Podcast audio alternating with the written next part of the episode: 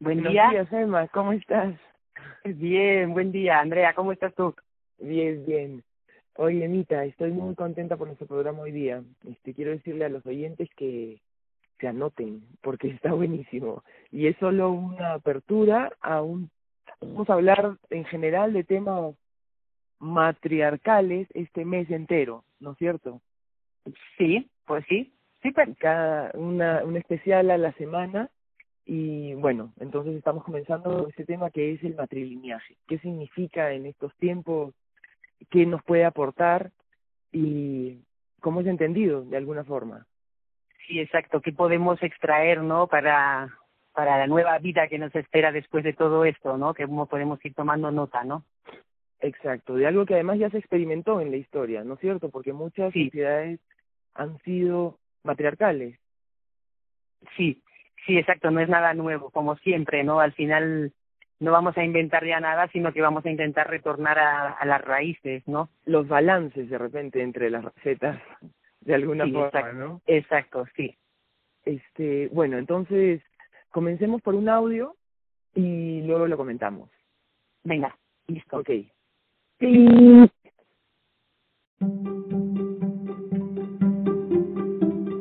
Este es un texto que está en un blogspot Revolución Matriarcal y publicado bajo el anonimato. A pesar de que los antropólogos califican a las pocas sociedades matrilineales como las más pacíficas e inofensivas del planeta, el término matriarcado sigue generando rechazo y confusión entre gran número de personas, injustamente. He intentado enumerar aquí algunas de las falacias que se han construido alrededor de dicho término. Analizaré uno a uno los principales malentendidos que han contribuido a juzgar tan negativamente el concepto de matriarcado. Un matriarcado no equivale a una ginecocracia, gobierno de las mujeres. De hecho, una dictadura de las mujeres seguiría siendo patriarcal, por basarse en la dominación de unas pocas personas sobre muchos. Un matriarcado, los varones no son excluidos de puestos de responsabilidad y liderazgo por el hecho de ser hombres. Con la dualidad patriarcal-matriarcal no estamos haciendo referencia a qué sexo detenta el poder, sino a cómo se administra el poder y en qué base, a qué valores y prioridades se distribuyen los bienes materiales y organizan los recursos humanos. ¿Qué valor ha priorizado cada cosmovisión? A grandes rasgos, el patriarcado ha venido reconociendo el egoísmo y la mercantilización de todo lo existente, entre otros, como algo natural y bien último, siendo la figura paterna la encargada de velar por el patrimonio de la familia y situando un sexo en posición de ventaja respecto al otro. La jerarquización de todo lo real es inherente al pensamiento patriarcal. Los matriarcados sitúan como valor principal a las personas, incluyendo a la infancia en este grupo, haciendo especial énfasis en la relación materno-filial como una relación central de iguales. Se sustituye la voluntad de poder por la compasión y la fraternidad. La paternidad es un servicio, no un control. Valores patriarcales, imperialistas, capitalistas, fundamentalistas, etc., dominación, desigualdad, violencia, individualismo, competitividad, jerarquía, Valores matriarcales, matrísticos, feministas, humanistas, amor, igualdad, consenso, comunión, cooperación, austeridad, altruismo, comunidad. Un matriarcado no es necesariamente un mandato de las mujeres sobre los varones. Es absurdo seguir pensando así. Nada impide que se le reconozca a un varón la autoridad política o social.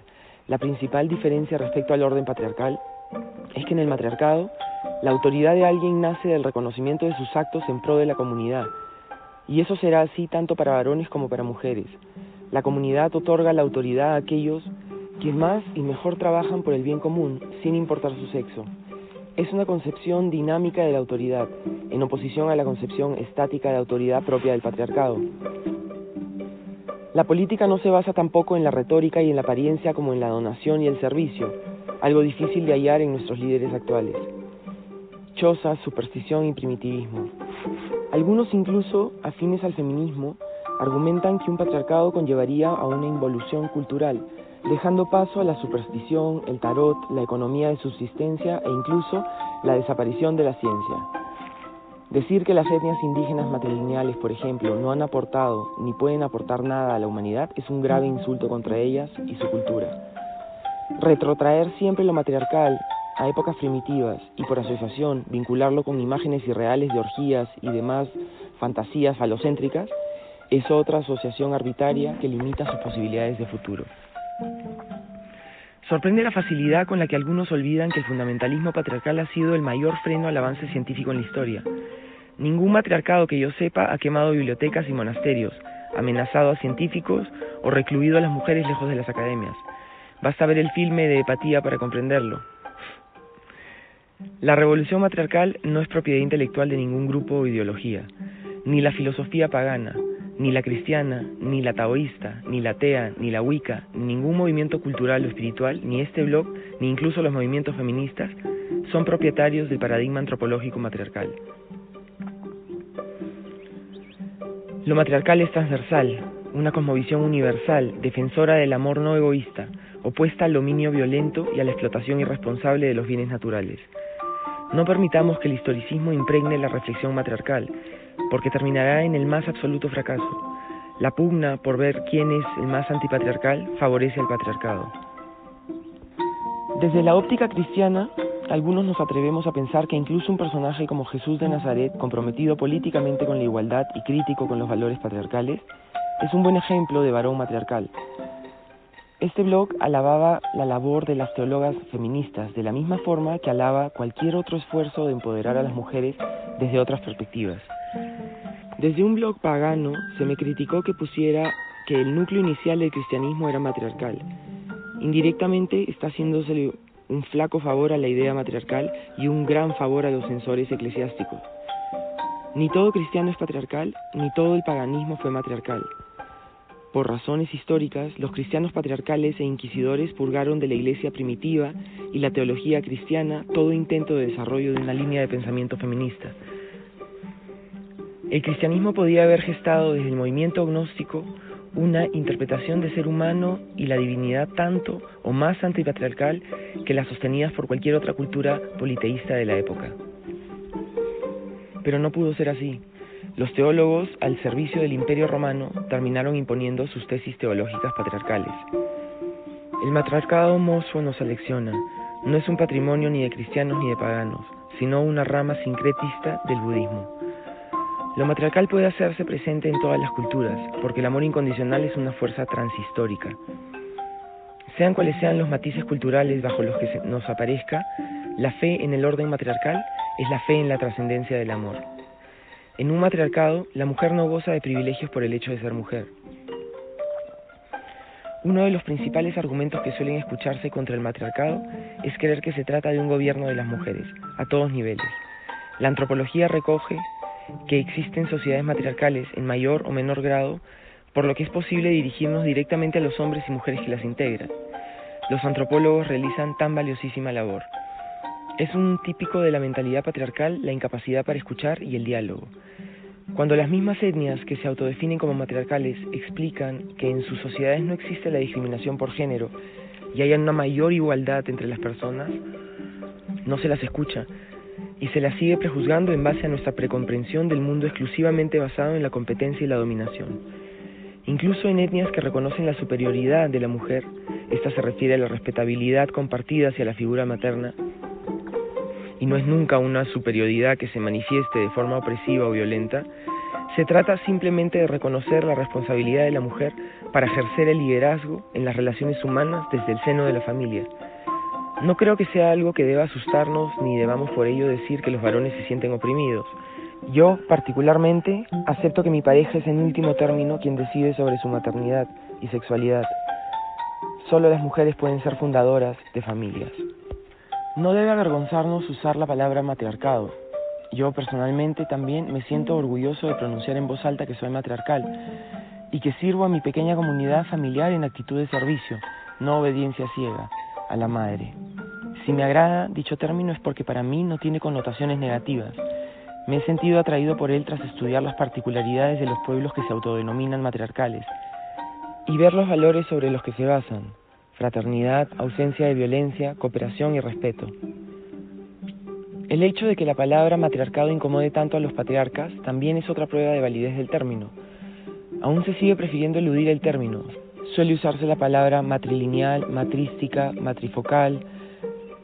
Personalmente me declaro matrilineal porque expresamente he desplazado mi autoridad hacia la madre de nuestros hijos, para que ellos tengan un referente claro. Nuestra familia no es bicéfala, no hay dos cabezas de familia que puedan contradecirse y crear confusión. Como he dicho antes, no debe confundirse matriarcado con ginecocracia, de la misma forma que el patriarcado no es solo el gobierno de los varones, andocracia. Aquí estamos hablando de algo más que política estatal, estamos hablando de política familiar, la política más elemental de todas y la primera que la infancia vive de cerca e interioriza. Lo matriarcal suele asustar porque tiene connotaciones autoritarias, pero no es así. Un matriarcado autoritario no es matriarcado, es patriarcado. Un matriarcado es una sociedad que valora y reconoce por encima de todo la autoridad del amor maternal. En un matriarcado tiene autoridad aquella persona que sabe amar no egoístamente. No es lo mismo autoridad que dominio. El dominio se impone violentamente, unilateral. Una madre matriarcal no actúa dominantemente, pero todos le reconocen su autoridad. Una sociedad que no contempla la matrilinealidad como posibilidad no es plenamente matriarcal. La negación de la matrilinealidad es el indicador sociológico más visible para medir el grado de egoísmo de los varones. Visto lo visto, el grado de egoísmo masculino es altísimo, abrumador. A nivel mundial, queda mucho trabajo por hacer. Todos los matriarcados reconocen explícitamente que la madre es el origen de la vida. Incluso le otorgan un carácter sagrado. Todos hemos sido uno con nuestra madre, no así uno con nuestro padre. Debería poder ser la madre, en primer lugar, quien decida el apellido que llevarán sus hijos, porque es ella quien toma la decisión última y consciente de ser madre. Sería una muestra de generosidad por parte de vosotros, los varones, ceder esa posibilidad a las madres. Yo ya lo he hecho. En el planteamiento contemporáneo del matriarcado, la mujer no está obligada a ser madre, mantiene su independencia y la libre decisión sobre su maternidad. Este es el argumento usado por algunos para condenar el modelo matriarcal, si todas las mujeres deben ser madres, la mujer dejará de poder ejercer una carrera profesional o desaparecerá la ciencia y todas las mujeres se dedicarán a las labores domésticas propias de la era patriarcal. Las madres deberían de ser mujeres que eligen libremente y conscientemente el embarazo. Tristemente, aún muchas no tienen la opción de elegir a escala planetaria. Ninguna mujer puede ser obligada a ser madre o a no serlo, en contra de su voluntad. La idea de que en un matriarcado todas las mujeres están destinadas a ser madres es falsa. También es falso pensar que la madre tiene un estatus superior a las mujeres sin hijos. De hecho, cuando la mujer elige ser madre en un matriarcado, adquiere más responsabilidades. En una sociedad matriarcal, la madre no está por encima de sus hijos. El modelo de madre dominadora es más propio de la mentalidad patriarcal que de la matriarcal. En un matriarcado todos viven en pie de igualdad, si los miembros de la comunidad familiar sirven a la madre es porque repercute positivamente en la infancia. Reconocen su valor, su mayor experiencia, prudencia y sabiduría, pero conservan siempre su libertad para discrepar y aportar de su punto de vista. He escuchado de algunas personas decir que un matriarcado nunca puede ser igualitario. Deduzco que se identifica erróneamente matriarcado con la instauración del modelo madre dominadora, lo cual es totalmente falso. Una familia sin padre donde la madre impide egoístamente la autonomía de sus hijos sigue siendo una familia patriarcal. Cada vez somos más los varones que nos resistimos a tener que ejercer roles tradicionalmente asociados a la masculinidad si ello nos aleja de una relación en pie de igualdad con nuestros compañeros e hijos. Unos pocos somos expresamente radicales hasta el punto de convertir nuestra familia en un pequeño matriarcado libremente, ya son bastante las disciplinas que empiezan a estudiar este cambio de rumbo hacia una cosmovisión no patriarcal. Psicología y neurobiología. Ya son muchos los psicoterapeutas que insisten en una necesaria relación de la infancia con la madre. La relación materno-filial es la primera escuela de amor del ser humano. La educación en la igualdad. Nuevos modelos pedagógicos.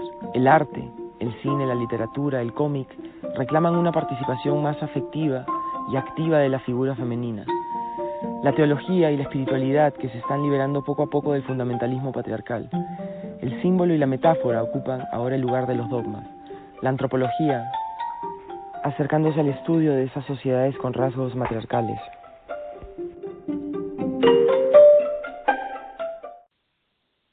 Entonces, cuéntame. Venga.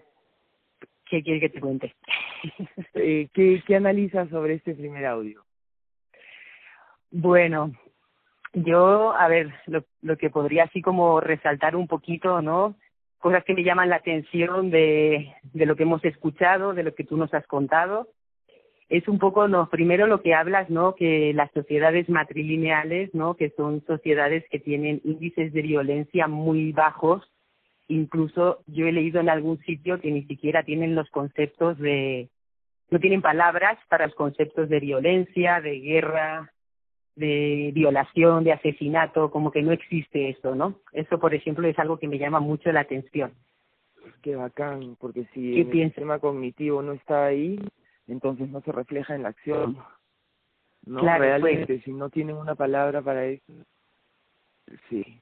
Bueno, y en las pandillas deben de haber 500 jergas para cómo golpeas a un pata en el diente. ¿No? o sea, en oposición. Bueno, este eso me parece súper interesante. ¿En qué momento dejamos de ser patriarcado, de ser matriarcado y nos convertimos en patriarcado? ¿Pasa en todos los humanos a la vez? ¿Cómo, cómo lo ves tú? Claro, esa es una pregunta que nos hacemos, ¿no? Nosotras, como en qué momento, pues, si la matrilinealidad funcionaba, ¿no? En la prehistoria, por ejemplo, dicen que, que bueno, que eran sociedades matrilineales, ¿no? Que como instintivamente que se organizaban así, pero todo esto en un momento cambió hasta el tiempo de ahora, ¿no? Y yo me recuerdo que tú me contaste algo, ¿no? Que en qué momento o cómo había sucedido o algo que habías leído en algún libro, ¿no? Si no me equivoco. Sí, sí y quiero hacer eh, nombrar el libro porque amo a esa autora y este libro, Los hijos de la tierra, es una saga de Jean Emmanuel que habla, y, y esto justo está escrito en los refugios de piedra, eh, de donde también hemos sacado el poema, el canto que que hemos pasado hoy día, que vamos a pasar, bueno.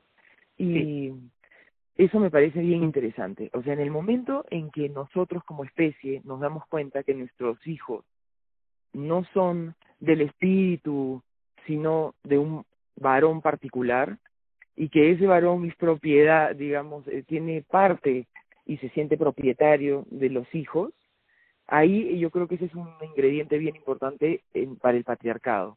Cuando los hijos comienzan a ser de una persona, de una familia, de una mujer y de un hombre, bueno, de la mujer es claramente suyo, ¿no? Pero se veía también al mismo tiempo de la comunidad. ¿no? Claro, porque en las en la sociedad matrilineal es como que muchas veces ni siquiera se sabía quién era el padre, ¿no? Solo la como mujer. es el caso de los Mosú que vamos a ver más adelante, porque también es una pequeña recopilación etnográfica, antropológica de cuatro o cinco casos en donde de sociedades matrilineales, ¿no? Donde vamos a ver un poquito sus características. Sí, este, pero justo eso pasa en las Mosú, son como madres solteras donde todas se apoyan a todos, ¿no? Este, y el y el hombre no hace el papel de padre, ¿no? Es el hermano de la madre muchas veces. exacto, el, el, el hombre siempre es como el hermano o el hijo, ¿no? Exacto, y, sí. Y no, muchas veces ni siquiera, ni siquiera se sabe, ni siquiera saben, se sabe quién es el padre, ¿no? Lo único que parece importante y que tiene que estar claro es la madre, ¿no? Claro, y el padre y los padres, y es patrimonio de, de todos, de la vida, de la comunidad. Eso es bien interesante y lo vamos a tomar de nuevo en cuanto a las políticas que este tipo de organización plantea, las los repercusiones e impactos que tendrían, por ejemplo, los horarios laborales, las formas de salud, la educación, eh, todas esas pequeñas eh, facetas se verían impactadas por un tipo de organización matrilineal de una forma diferentísima a como se está dando ahorita, ¿no? Este, entonces, bueno, nada. Bueno, yo también quería hablar de eso, ¿no? En un momento, entonces, se vuelve patriarcal cuando el, los hijos se vuelven dominio del padre. Eh, sí, como, dime, dime. Como cuando el, cuando el hombre exige que su hijo sea suyo también, y supongo que exigirá derechos de, bueno, y que yo no sé exactamente cómo sería, ¿no? Pero pero parte del, como... del ecosistema cognitivo de ese de ese rol obvio implica dominación no no solo eres mío si si eres mío y hay propiedad en ese sentido también harás lo que yo diga porque eres mío ¿no? Y entonces también incluso la crianza a los hijos se, es diferente que es por dominación de alguna forma. No es ah, no es una autoridad buscada, rescatada, no sé. O sea, ¿cuántas veces decimos porque soy tu papá? Porque soy tu mamá. Incluso o sea, cuando una mujer una mujer también puede ser perfectamente patriarcal, ¿no es cierto? Sí, creo que que en la mayoría de las veces es muchísimo más la mujer que el hombre al final. O sea, hay hombres que pueden ser matriarcales, digamos, no es este monopolio del sexo, ¿no? De qué género es, no no es que las mujeres son feministas y los hombres no. Y los hombres son machistas, ¿no? No, no, no, claro. Pienso que está el machismo y el feminismo está dentro de cada uno de nosotros, independientemente de si eres mujer o eres hombre. Y yo siento también que está más dentro de las mujeres, incluso el patriarcal, el patriarcado está más dentro de las mujeres que de los hombres, porque somos nosotras las que educamos al final a los hijos desde, o sea, aunque la sociedad se haya cambiado de matrilineal a, patriarcal, ¿sabes? Somos nosotras las que los educamos y las que los educamos en esos términos, pues, ¿no? Tenemos, como siempre, que asumir nuestra responsabilidad y... Exacto. Y ver incluso cómo se manifiesta nuestro patriarcado adentro. Ahora, ¿el patriarcado siempre está mal? Yo creo que tiene que haber un balance entre, de alguna forma, no sé, o sea, sí, pues de repente sí, siempre está mal tomar las decisiones unilateralmente, excepto cuando tu hijo tiene cinco años y no puedes dialogar si seguimos caminando o no a buscar agua, ¿no? De nuevo, en casos de crisis, de repente el patriarcado funciona. De repente no, o sea, por ejemplo, en, casos, no sé, pues en casos de crisis, ahorita tenemos el coronavirus, si no se impone una cuarentena, independientemente de si es un germen verdadero o es no fuera verdadero, imaginémonos que sí fuera verdadero, que hay una amenaza real, que vienen los ovnis. Necesitaríamos de repente ordenarnos bajo algún liderazgo. O sea, me pregunto en qué momento el patriarcado puede servir. Claro, entiendo, pero no sé si sería necesario hacerlo bajo un patriarcado tampoco, ¿no? O sea, si lo veo en términos abstractos de tiempo, por ejemplo, tiempo cíclico versus tiempo lineal, yo sí reconozco que tengo que, que no puedo basarme solo en el tiempo cíclico, en el tiempo fractal, que si quiero ordenar la cocina y me pongo fractal, puede que nunca termine de limpiar una esquina porque me voy a quedar, me voy a perder en, en, un montón de cosas, que no es perder, ¿no? En coser la almohada, en aquí y allá. Y de repente en ese tiempo sí necesito jerarquizar. Limpiemos la cocina y me olvido de todo lo que sea costura, etcétera. Entonces, el paradigma en general de jerarquizar unos sobre otros, no creo que esté mal, pero no en humanos. Un, un tema sobre otro puedo jerarquizar, una idea sobre otra en algún momento, pero no sobre humanos. No podemos decir yo humano soy más que tú o no sé. O sea, lo, que tampoco entiendo es que no existe patriarcado, que está mal. Hay que anularlo, no creo, porque veo que si yo no me pongo patriarcal para ordenar la cocina, no la logro arreglar nunca. ¿No? o sea, ¿me entiendes? Pues no creo que te tengas que poner patriarcal para arreglar la cocina. en el sentido de jerarquización, de dominación, de una idea sobre otra. O sea, puedes utilizar tu energía masculina para arreglar tu cocina, sí, no dentro de un patriarcado. Entonces, patriarcado no, no, no implica necesariamente el mejor intento de los hombres. No, yo creo que patriarcado significa el dominio de los hombres sobre la mujer. Y sobre la materia y sobre la naturaleza. claro, exacto, sobre todo y, y desde una forma de no respeto. Yo lo veo así. Ok. ¿Cómo sería un, y el matrilineaje es, digamos, lo positivo de la organización desde lo femenino. ¿Cómo sería un nombre para lo positivo de la organización desde lo masculino? Eh, ¿No? Falta. También cognitivamente, si no lo tenemos conceptualizado, claro que vamos a tener el rechazo de mil mm, machos, de mil hombres, varones que digan, puta, que de verdad que me has dicho que no puedo ofrecer nada más. o sea, tendríamos que tener una bonita palabra para bueno, que, ¿no? Sí, pueden ofrecer, o sea, todos podemos ofrecer lo que sea y que bueno que, que tenemos para nuestro nuestra comunidad, para nuestra sociedad, pero siempre sin discriminación, ¿no? Que yo siento que es lo que Claro, lo si que no nos, reconocemos... Lo que nos mata a las mujeres, pues, ¿no? Pero igual haríamos lo mismo si no reconocemos las mujeres un, una ofrenda positiva de los hombres y no le ponemos un nombre, si no le ponemos un nombre no lo reconocemos, no va a estar de alguna forma, ¿no? No les podemos, no les cedemos ningún camino a la energía masculina para que pueda transformar su violencia en servicio, por ejemplo. Sí, no sé, servicio, protección, Exacto, ¿no? Hay como muchas cualidades que pertenecen a, a lo masculino, ¿no? Y otras tantas que pertenecen a lo femenino y que estén en armonía. Entonces, de repente, no patriarcado, sino patrilinaje. no. No, este, tampoco. Tampoco. Pero algo, alguna palabra. Bueno, invitamos a los oyentes a ver si nos cuentan alguna palabra o algo para podernos referir cognitivamente y claramente, sin distorsión y delimitadamente, a algún concepto, ¿no? a ese concepto de lo que lo masculino en positivo puede ofrecernos. De repente no tendría que ver con el eje patriarcado, sino con asistencia técnica de lo femenino. eso analogía al patriarcado positivo. No, pues eso no queremos. Por eso es que se le odia al pobre patriarcado. Este, pero también a lo masculino se le aguantan mil bromas, a lo femenino no puede bromear un segundo porque hay que pesar, este no o sea si quieres que te apoyemos reformula tu propuesta.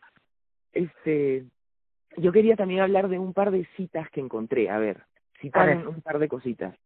Mira en eh, un artículo sobre esta autora es en inglés mm, lo voy a traducir rompiendo el tabú en matriarcado el primer congreso mundial explora la sociedades con, centradas en las mujeres.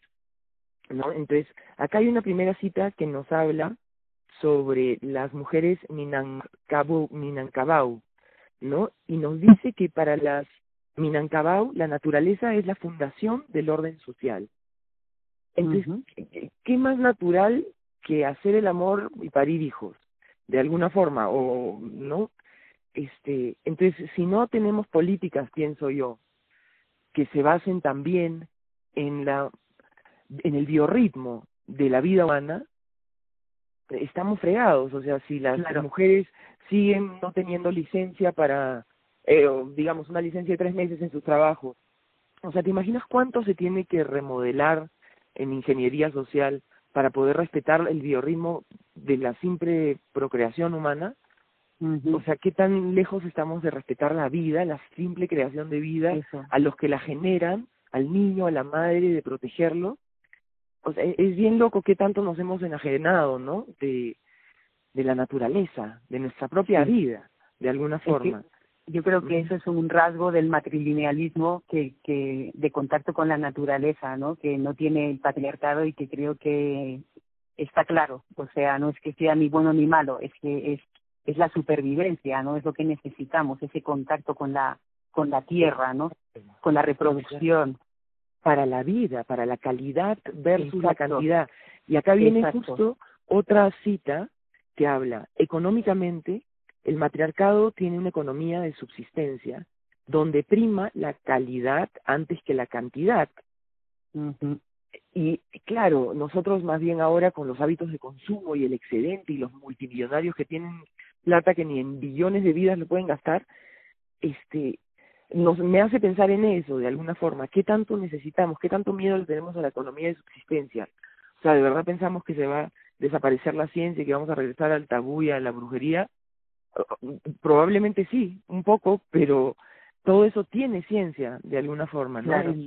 El, hacer una economía que sea una red que se expande en vez de un centro centralizado, es científicamente eficiente.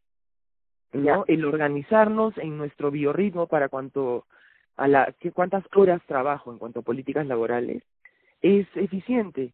La gente tiene un biorritmo de creatividad, de productividad. Si anulamos de nuevo una vez más, mirando todo lo biorritmo, todo lo que representa a la madre, a la materia, este, estamos jodidos. Entonces tenemos que mirar de nuevo todas estas formas económicas, sociales de ordenarnos y cuáles son las guías, ¿no? La economía, una red horizontal, esa es la, el, guía. Socialmente, la naturaleza es la fundación, digamos, del orden social. este, no sé, me parece interesante ver estas pautas, ¿no? De cómo podríamos organizarnos. Y hay una, para el último, de las mujeres en Argelia, cuya autoridad es casi nula, o sea, si es, es invisible, no nula. Entonces, si alguien que no tiene un ojo antropológico para ver eh, la autoridad de la mujer desde atrás del escenario, por decir así, no lo ve, pero te das cuenta cuando abres bien los ojos que la mujer tiene un total valor céntrico, no todo va en base a ella, pero sin embargo su autoridad es casi invisible, no la tiene que ejercer con miedo, no tiene que nada. Exacto. Ahí está. Ese modelo político del líder eh, al servicio, el líder humilde, el líder abajo, es maravilloso también. Entonces, nada, quería mostrar esas tres partes, ¿no? En lo económico, en lo social y en lo político. Eh, qué bonito tiene lo matriarcal. Puede llegar a ser de alguna forma, ¿no? Sí, porque, bueno, también por lo que dices en el audio, ¿no? Y lo que sabemos es como que la mujer en una sociedad matrilineal es la poseedora de, de todo, digamos, ¿no? La que posee las tierras, la que posee los hijos, la que posee las casas, la que hace la artesanía, es como, por lo que hemos leído, la, la que carga con básicamente el peso de todo en el hogar, ¿no? De hacer la comida, de vestir a los hijos, de no sé qué. Como los leones. Sí, eh, sí, exacto. O las abejas, ¿no? También. Eh, relajarse entonces y, exacto. sea, huevear y a dormir 28 horas al día, sí, básicamente, a menos que nos eh, eh, invadan los extraterrestres o que necesitamos cazar al, al mamut. O sea, claro, o que vengan, estemos ellos, en tiempo de guerra. De repente ellos se dedican a la casa, sí. Dime. Ese, esa nueva palabra, ¿no? O sea, no, es que patriarcado, sino que esta nueva palabra, una organización un poco más lineal, de repente un poco más jerárquica. Mhm este, en, en tiempos de guerra, como los leones, ¿no? En tiempos de caza. O sea, sí, y, es, y también se dedica, se dedica también a la educación de los de los niños, ¿no? Sean de, de los hijos de su hermana o incluso a lo mejor de los suyos propios, o también de cuidar a los ancianos, he leído, como cosas así, ¿no? Pero como que tienen una vida muchísimo más relajada y sin embargo no están sometidos al poder que supuestamente tiene la mujer, que es lo que tú hablas, es otro tipo de poder, ¿no? Me encanta, Anita. Yo quisiera invitar a amigas, a amigos, a que se unan de alguna forma a conceptualizar cómo sería este partido, cómo sería un partido político, digamos, este que hable de esto. Más que un partido político, una sociedad, cómo sería una corriente. Exacto, una corriente, tal cual. Entonces, en esta corriente, ¿cómo serían las políticas públicas? ¿Cómo serían los, las políticas laborales, educacionales, de salud, desde un, una perspectiva matrilineal? con todo lo que implica. No es solamente a dónde pasan las tierras, de quién son los hijos, sino este, no, si la mujer es reciprocada por la sociedad por tener la descendencia, cómo se gestiona la paternidad, el individualismo y la comunitariedad en la crianza de este niño, por ejemplo, ¿no? Este, entonces necesitamos ayuda, apoyo para conceptualizar bien, bueno, está conceptualizada la corriente, para aplicarla en temas prácticos, ¿no? Sí. ¿Cómo podríamos traer acá cosas de, o sea, cómo podríamos despertar y aplicar cosas de estas sociedades en la actualidad, es lo que dices, ¿no? Exacto, exacto, ¿no? Creando una sociedad post-coronavirus, cómo nos vamos a ordenar la sociedad civil. Eh, nos hemos quejado durante muchísimos programas de cómo se puede poner el gobierno tan controlador. Y claro, si le hemos dado todo ese poder, entonces, ¿cómo vamos a reclamar ese poder como sociedad civil para ordenarnos este y cómo vamos a ejercer ese poder como sociedad civil, ¿no? Okay. Entonces, eso me pregunto yo y me parece que es trascendental para la visión global que tenemos ahorita, ¿no? Contemporánea para el escenario. Bueno, pues lanzada la pregunta, a ver si nos llegan algunas respuestas y tenemos un debate rico. Sí. ¿Y te parece? También, Dime, cuéntame. Sí, sí, No, no, Iba a presentar el programa de la siguiente de la siguiente, del siguiente dominical, de alguna forma, este, que sería, dijimos, en general, el feminismo, ¿no? Seguimos en, la Semana de la Mujer, el movimiento de, de Me Too, ¿no es cierto? Vamos a ver cómo se va cuajando esta semana, pero también los invitamos a que nos manden sus ideas del debate que hay, qué les gusta, qué no, y que es un poco en esta misma línea, ¿no? Todo el mes vamos a estar con temas de la mujer. Y aunque este sea un eje transversal en todos nuestros programas, lo femenino, eh, todo el paradigma que levanta, eh, vamos a centrarnos específicamente este mes en eso. ¿No? Claro, al final es el, el para lo que tú dices, lo femenino, ¿no? Más que la mujer, es esa parte femenina que todos necesitamos prestarle atención de una vez, ¿no? Porque todos somos muy masculinos, muy mental, la sociedad es así, nos manejamos por esto, por la economía. Pues de repente echar un vistacito a esa parte femenina a ver qué tiene que aportar, ¿no? Y, para las partes, de nuevo, políticas laborales, políticas claro, para todo. Imagina si fueran los, o sea, todo el sistema médico, si le hubiera, si le prestara atención, si se feminizara, ¿qué, qué bacán sería si los viejitos, los hospitales tuvieran mucho más empatía horizontal por el paciente o los trabajadores. Uf, o sea, de verdad es un potencial riquísimo para el bienestar, para calidad de vida que podemos tener, ¿no? Entonces, bueno, veremos a ver cuál es el punto de quiebre. Eso. estamos esperando gestionando, a ver si, empujando desde atrás, con sus aunque sea.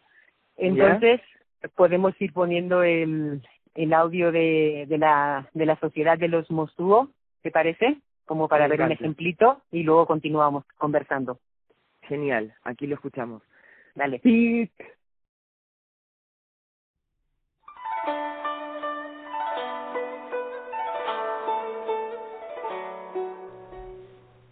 El siguiente artículo que les voy a leer es lo extraído de la web efeminista.com y lleva por título El reino de las mujeres, Mosuo, una sociedad matrilineal en peligro. A la sombra de la montaña diosa Gemu, en plena cordillera del Himalaya, los Mosuo constituyen una de las pocas sociedades matrilineales que quedan en el mundo. Las mujeres que lideran esta sociedad ven como la apertura de la comunidad al resto de China está cambiando y poco a poco destruyendo su pequeño mundo. Las Mosuo son fuertes de cuerpo y espíritu, así las describe Chou Weiyong, la autora de La tribu de las mujeres, vida, amor y muerte en las recóndidas montañas de China. Ellas son el eje central de una sociedad que se basa en el libre albedrío femenino. Las Mosuo crecen y viven sin ninguna dependencia de los hombres, ni económica, ni social, ni emocional. Wyon decidió dejar su trabajo como abogada de grandes empresas de Estados Unidos y Singapur en 2016 para viajar a China y conectar con sus raíces. Allí, a la orilla del lago Lugu, descubrió este semimatriarcado que la ha acogido como a una más. Al principio, las impresiones de Wyon no variaban mucho de las del resto de turistas que se acercaban al reino de las mujeres, pero a medida que aumentaba el tiempo que pasaba en la comunidad, era más consciente de la naturaleza única del lugar. Ver cómo se comportan, asertivas y tan seguras de sí mismas, y cómo todas las personas, incluidos los hombres, aceptan esta actitud, me hizo darme cuenta de que estaba en un lugar especialmente para las féminas, dice la autora de E Feminista. Guayón ha hecho de la comunidad su segundo hogar, Siguiendo el ejemplo de mis amigas Mosuo, me sentí más confiada, me atreví a ser más yo misma, sin tener que pretar los dientes y luchar por mi espacio personal como había hecho toda mi vida en un mundo dominado por los hombres. El matrimonio andante. Los Mosuo nacen en una sociedad en la que el matrimonio como tal no existe.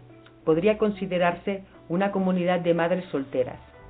Las mujeres de ojos almendrados, piel color canela y aparentemente menudas deciden quién serán sus parejas sexuales y por cuánto tiempo.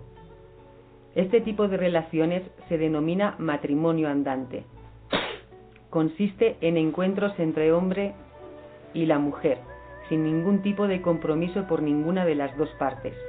Las relaciones pueden prolongarse en el tiempo y hasta adquirir la forma de una relación afectiva, pero las parejas no llegan a convivir nunca. En este entramado complejo de relaciones físicas y emocionales, no es raro que algunos niños mosuo vengan al mundo sin que se sepa quién es el padre. Sin embargo, no recae ningún estigma sobre este hecho, ya que son las madres las que marcan el linaje de los nuevos miembros con sus apellidos. Y en una sociedad en que las mujeres son las que designan las ramas de los árboles genealógicos, la maternidad está glorificada. No tener hijos no es una opción. Si no se reproducen, no están completas. Una posición de igualdad. A diferencia de lo que la sociedad china hace con las mujeres, las Mosuo no relegan a los varones a una posición inferior. En una sociedad en la que también los hombres son solteros y no ejercen como padres, al no existir esta figura, los varones son, esencialmente, niños de mamá. A los niños Mosuo se les enseña desde pequeños a respetar a sus mayores, y especialmente a respetar a las mujeres en su hogar matrilineal, explica Guayón. Otra característica flagrante mostrada por los hombres Mosuo es la forma en que asumen automáticamente el papel del pavo real por excelencia frente a las mujeres, asegura la autora. Si bien la última palabra es la de las matriarcas, los hombres tienen un papel destacado en el desarrollo de la sociedad. No deben hacerse cargo de su propia descendencia, pero sí participan activamente de la educación de los hijos e hijas de sus hermanas. Después de observarlos durante los últimos diez años, esta sociedad gobernada por las mujeres trata a los hombres de manera mucho más equitativa de lo que sucede al revés en el modelo patriarcal, defiende Guayón. Aunque la posición del hombre en la sociedad es más baja, las mujeres no controlan ni denigran a los hombres. Solo cuando faltan al respeto a alguien mayor pueden usar términos sarcásticos y despectivos relacionados con el hecho de ser hombre. Una sociedad en peligro.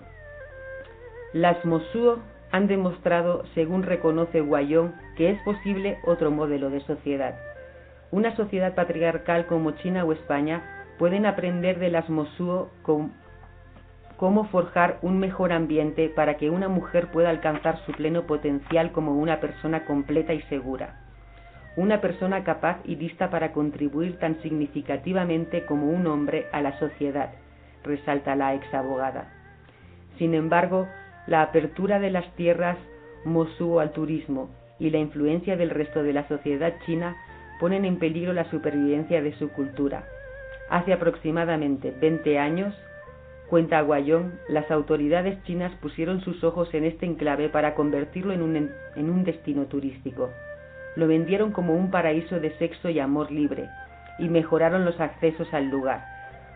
Poco a poco, el dinero en metálico ha reemplazado el trueque y el consumismo masivo a la economía de subsistencia y la sencillez la enorme influencia del mundo exterior, no sólo de las prácticas patriarcales del resto de China, sino también el desenfreno consumista, ha erosionado algunas de las características más queridas del estilo de vida mosuo.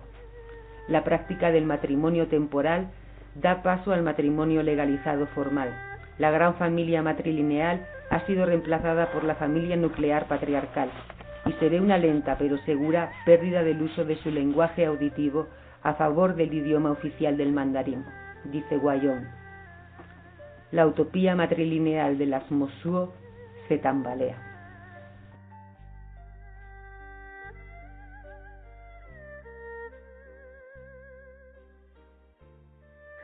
Bueno, cuéntame, Anita, porfa, tú que nos has grabado este video audio, ¿qué quiere, qué es lo que más te, te impactó? Eh, no sé, yo estoy impactada en general, ¿no? Porque bueno, ya sabes que hacía tiempo ya que lo había, lo habíamos estado viendo y como que lo hemos recuperado ahora, a mí ya me había dejado así como una semillita todo esto del matrilinealismo, ¿no? Pues cosas que resuenan, ¿no? En, en no en el sentido de ya lo sabía ni nada así, sino en el sentido de sí, pues parece que hay otra forma, ¿no? O que lo que estamos hablando, que ahora a lo mejor no podemos aplicar lo mismo que aplicaban en la prehistoria, ¿no? O los celtas también dicen los celtíberos, ¿no? También parece que eran sociedades matrilineales. Estamos en otros tiempos, pero sí podemos sacar cositas, ¿no?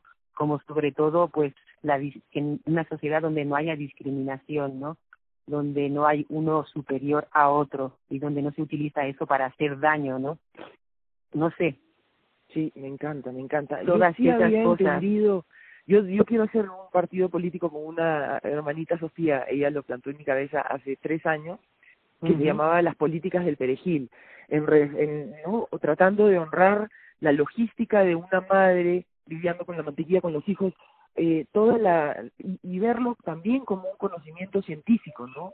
No simplemente ver a la mujer como la histérica que estaba en la casa, o sea, lidiar con una forma fractal de ordenar la vida es también interesante y también merece respeto, por más que no no la use para ordenar la cocina, la lógica fractal sí la necesito para sostener mi casa entera, ¿no?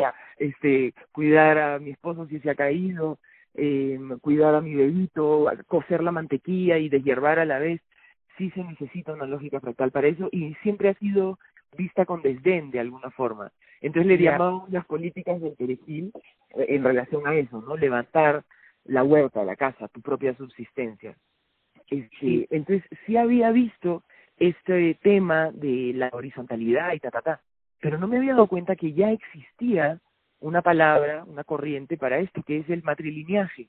Entonces creo que, me, que mi propio prejuicio, por no querer ser una feminista antipática, ya no, no lo había visto formalmente con todas sus letras. Y sí que formalmente con todas sus letras puede ser lo que he estado pensando todo este tiempo, la matrilinealidad, ¿no? Sí, que al final no es la mujer la que está en el centro, es la madre, que también es diferente, no es lo mismo.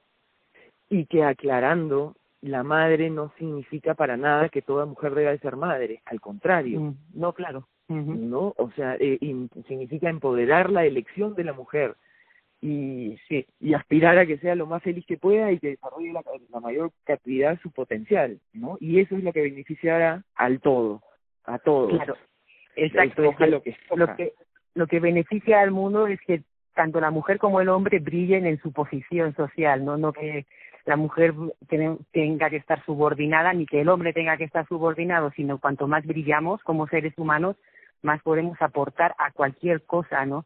Claro, en nuestra posición social, nuestra posición biológica, este, ¿no? Como, humildemente como animalitos en el mundo y también empoderadísimos con cada tiempo sagrado de nuestra vida, ¿no? Sí, pues. Entonces, sí. Y también hay un tema que no hemos hablado todavía, es la sexualidad, ¿no? También es un tema interesante en la sociedad matrilineal.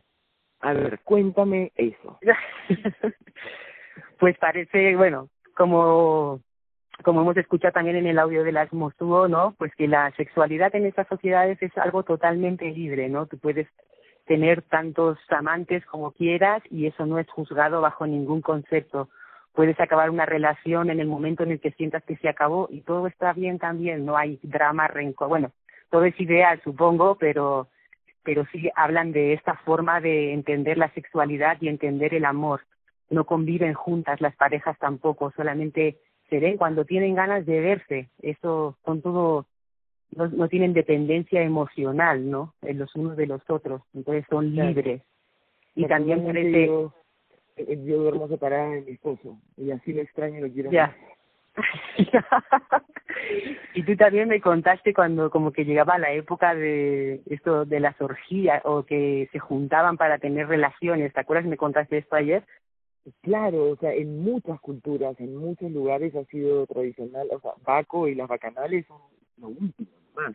Durante miles de años nos hemos juntado en el verano o en el invierno, de acuerdo a si hace frío o calor, si por ejemplo los esquimales en, en invierno pueden ir por todos lados, entonces esa es la época de separación social de alguna forma. Y en verano, que está todo derretido y no puedes ir a ningún lado, ese es el tiempo más bien de, de unión social. Ahí es el, la época de hacer el amor, es de alguna forma. Y ahí se mezclan, hay fiestas, reuniones sociales, fermentaciones, todo que fomenta los placeres de alguna forma. ¿no? Para también tabú en el patriarcalismo, el placer, ¿no? Claro, ese es otro tema de dominación del hombre, ¿no? Pues. Domino, sí, o sea, el placer empodera y entonces quito placer, ¿no? El, lo mediatizo de alguna forma. Bueno, sí, la revolución sexual femenina, gracias a Dios que ha pasado. Y que siga pasando, ¿no? O sea, hay partes todavía donde hay eh, mutilación genital para anular el placer de la otra persona y poderla dominar. Y también vivimos en una sociedad de celos, ¿no? De que solo para mí este hombre y para nadie más y cosas así, y todo eso es como lo enfermizo, ¿no? Al final. O sea, ¿qué tal desamparo puede sentir alguien para tener que obligar a otra persona a estar contigo, ¿no? ¿Qué tal miedo a estar solo? A, no sé, o sea, a no ganarte el amor. Bueno, sí. Estoy pensando en los católicos que decimos por mi culpa, por mi culpa, por mi gran culpa. Este, y claro, así pues obviamente si piensas que eres un culpable terrible, dominas al otro para que te quiera, ¿no? Pero claro. esto no solo pasa en el catolicismo, también pasa en... A sentir culpable a tu enemigo y lo dominarás, dicen por ahí. Ya, ok, qué interesante. sí, las leyes de Maquiavelo ya no sirven en estos tiempos, ¿no? El, me el fin justifica los medios, no. Los medios plantean si es la vida. es relevante o no. El medio es la vida, realmente. Claro, el, medio es la... el fin. El, a mí me gustaba algo muy así como el fin es la utopía, ¿no? como algo que a lo mejor nunca alcanzarás, pero lo importante es el camino que te lleva hacia, esa, hacia ese fin, aunque nunca lo alcances, ¿sabes? Claro, sí, además si anulamos el medio en base en, por el fin, estamos pudriendo el fin desde el centro, de alguna forma, porque hay tantas posibilidades de que se contradigan bien, sí, pues, de nuevo, una vez más, la lógica fractal, ¿no? Paso a paso voy viendo la ética, no sé, etcétera. Bueno, muy interesante, ¿eh? Yo he disfrutado mucho de este programa. Yo también, gracias, Andrea. Sí, Entonces, ¿les ponemos la historieta? Les ponemos. Para finalizar, finalizamos, nos despedimos con esto.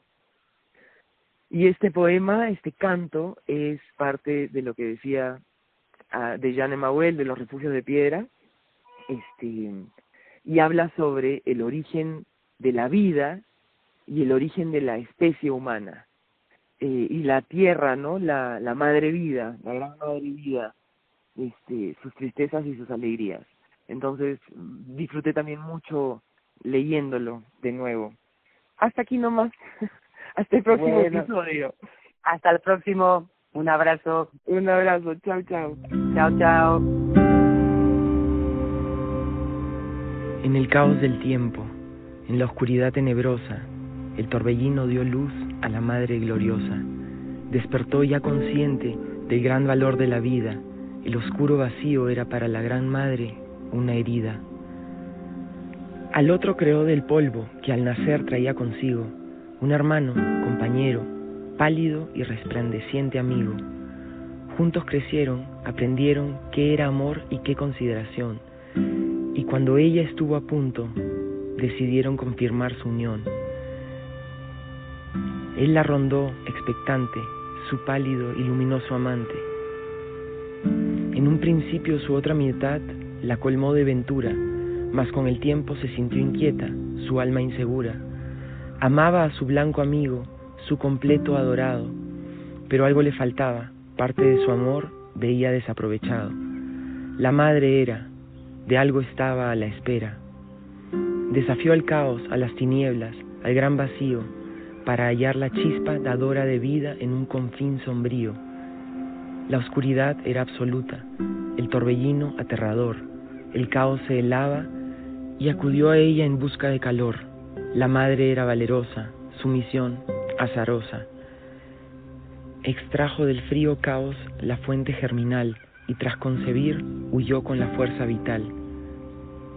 Creció junto con la vida que llevaba dentro y se entregó con amor y orgullo sin traba. El oscuro vacío y la tierra yerma y vasta aguardaron el nacimiento con ánimo entusiasta. La vida desgarró su piel, bebió la sangre de sus venas, respiró por sus huesos y redujo sus rocas a blancas arenas. La madre alumbraba, otro alentaba. Al romper aguas, éstas llenaron mares y ríos, anegándolo todo, creando así árboles y plantíos. De cada preciosa gota, hojas y tallos brotaron, verdes y exuberantes plantas la tierra renovaron.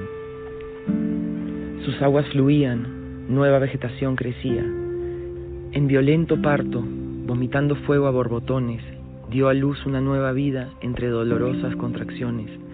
su sangre seca se tornó en limo ocre y llegó el radiante hijo. El supremo esfuerzo valió la pena, ya que todo era gran regocijo. El niño resplandecía, la madre no cabía en sí de alegría.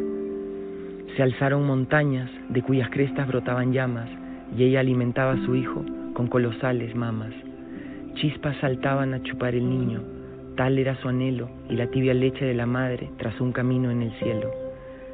Una vida se iniciaba, a su hijo amamantaba.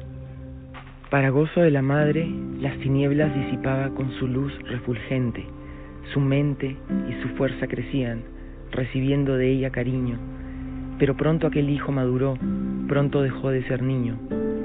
Atrás quedaba la edad de la inocencia, quería independencia.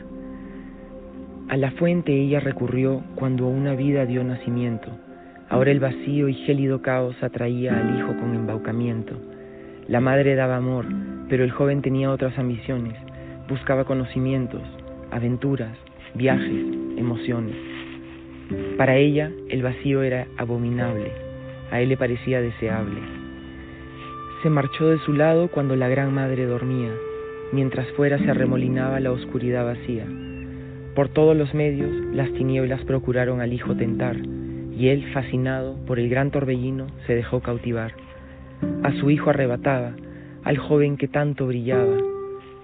El hijo de la madre, en un primer momento alborozado, pronto se afligió en aquel vacío glacial y desolado. Su incauto vástago, corroído por su conciencia quejosa, no pudo escapar a aquella fuerza misteriosa. Estaba en un grave aprieto, el caos lo tenía bien sujeto. Pero en el preciso instante en que lo engullía la oscuridad, la madre despertó, tendió la mano y lo sostuvo con tenacidad. Buscando quien la ayudara a recobrar a su hijo radiante, la madre acudió al pálido y luminoso amigo ante su amante.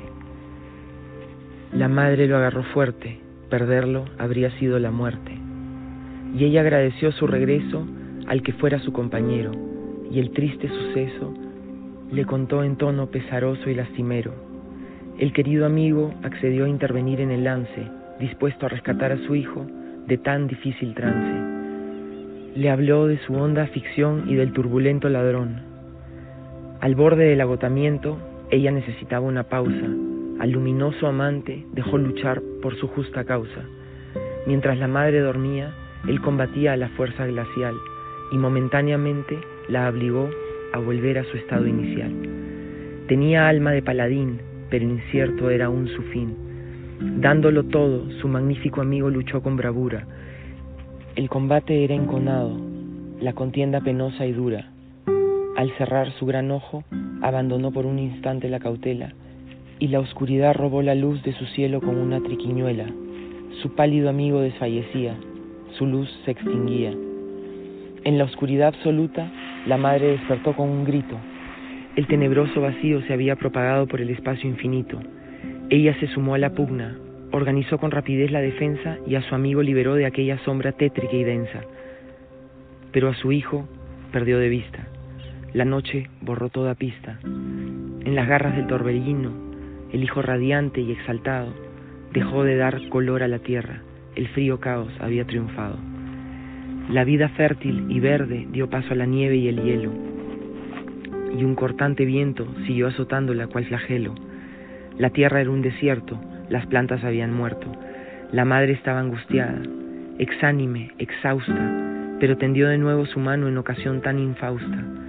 No podía rendirse, de eso tenía clara conciencia, de ella dependía la luz de su hijo, su supervivencia.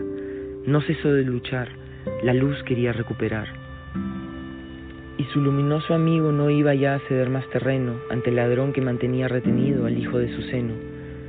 Juntos pugnaron por el rescate del hijo que ella adoraba. Sus esfuerzos no fueron en vano, su luz de nuevo alumbraba, recordaba la energía, su resplandor volvía. La gran madre tierra y la luna han traído al sol de regreso, pero no definitivamente. Por las inhóspitas tinieblas ansiaba su vivo y radiante calor la madre firme se mantuvo en su defensa y resistió con vigor. El torbellino tiró con violencia, negándose a soltar a su presa, y ella luchó valiente contra la oscuridad remolinada y aviesa. De las tinieblas se protegió, pero su hijo otra vez se alejó. Cuando la madre combatía al torbellino y al caos hacía huir, la luz de su hijo con intensidad veía nuevamente refulgir. Cuando ella flaqueaba, el inhóspito vacío volvía a la carga, y la oscuridad retornaba al final de una jornada ardua y larga. De su hijo sentía el calor, mas aún no había vencedor. En el corazón de la madre anidaba una inmensa pena, su hijo y ella por siempre separados, esa era la condena. Suspiraba por el niño que en otro tiempo fuera su centro, y una vez más recurrió a la fuerza vital que llevaba dentro. No podía darse por vencida, su hijo era su vida. Cuando llegó la hora, manaron de ella las aguas del parto, devolviendo la verde vida a un mundo seco como el esparto, y las lágrimas por su pérdida, profusamente derramadas, tornáronse en arcoíris y gotas de rocío, maravillas inusitadas. La tierra recobró su verde encanto, pero no sin llanto. Partió en dos las rocas con un atronador rugido, y en sus profundidades, en el lugar más escondido, nuevamente se abrió la honda y gran cicatriz, y los hijos de la tierra surgieron de su matriz. La madre sufría, pero más hijos nacían. Todos los hijos eran distintos, unos terrestres y otros voladores, unos grandes y otros pequeños, unos reptantes y otros nadadores, pero cada forma era perfecta, cada espíritu acabado, cada uno era un modelo digno de ser copiado. La madre era afanosa, la tierra cada vez más populosa. Todos, aves, peces y mamíferos, eran su descendencia. Y esta vez la madre nunca había de padecer su ausencia. Cada especie viviría cerca de su lugar originario y compartiría con los demás aquel vasto escenario. Con la madre permanecerían, de ella no se alejarían. Aunque todos eran sus hijos y la colmaba de satisfacción, consumía la fuerza vital que hacía latir su corazón, pero aún le quedaba suficiente para una génesis postrera, un hijo que supiera y recordara quién era la suma hacedora, un hijo que la respetaría y a protegerla aprendería. La primera mujer nació ya totalmente desarrollada y viva y recibió los dones que necesitaba. Esa era su prerrogativa. La vida era el primer don y como la madre naciente, al despertar del gran valor de la vida, era ya consciente. La primera en salir de la horma, las demás tendrían su forma. Vino luego el don de la percepción, del aprendizaje, el deseo de saber, el don del discernimiento, un amplio bagaje. La primera mujer llevaba el conocimiento en su interior, que la ayudaría a vivir y transmitiría a su sucesor. Sabría la primera mujer cómo aprender, cómo crecer. Con la fuerza vital casi extinta, la madre se consumía. Transmitir el espíritu de la vida, solo eso pretendía. A sus hijos confirió la facultad de crear una nueva vida, y también la mujer con esa posibilidad fue bendecida. Pero la mujer sola se sentía, a nadie tenía. La madre recordó la experiencia de su propia soledad, el amor de su amigo y su caricia llena de inseguridad. Con la última chispa que le quedaba, el parto empezó para compartir la vida con la mujer. Al primer hombre creó, de nuevo alumbraba, otro más alentaba. A la mujer y al hombre había deseado engendrar, y el mundo entero les obsequió a modo de hogar, tanto el mar como la tierra, toda su creación. Explotar los recursos con prudencia era su obligación, de su hogar debían hacer uso, sin caer en el abuso. A los hijos de la tierra la madre concedió los dones precisos para sobrevivir y luego decidió otorgarles la alegría de compartir y el don del placer, por el cual se honra a la madre con el goce de yacer. Los dones aprendidos estarán cuando la madre honrarán. La madre quedó satisfecha de la pareja que había creado. Les enseñó a amarse y respetarse en el hogar formado y a desear y buscar siempre su mutua compañía, sin olvidar que el don del placer de la madre provenía. Antes de su último estertor, sus hijos conocían ya el amor. Tras a los hijos su bendición dar, la madre pudo reposar.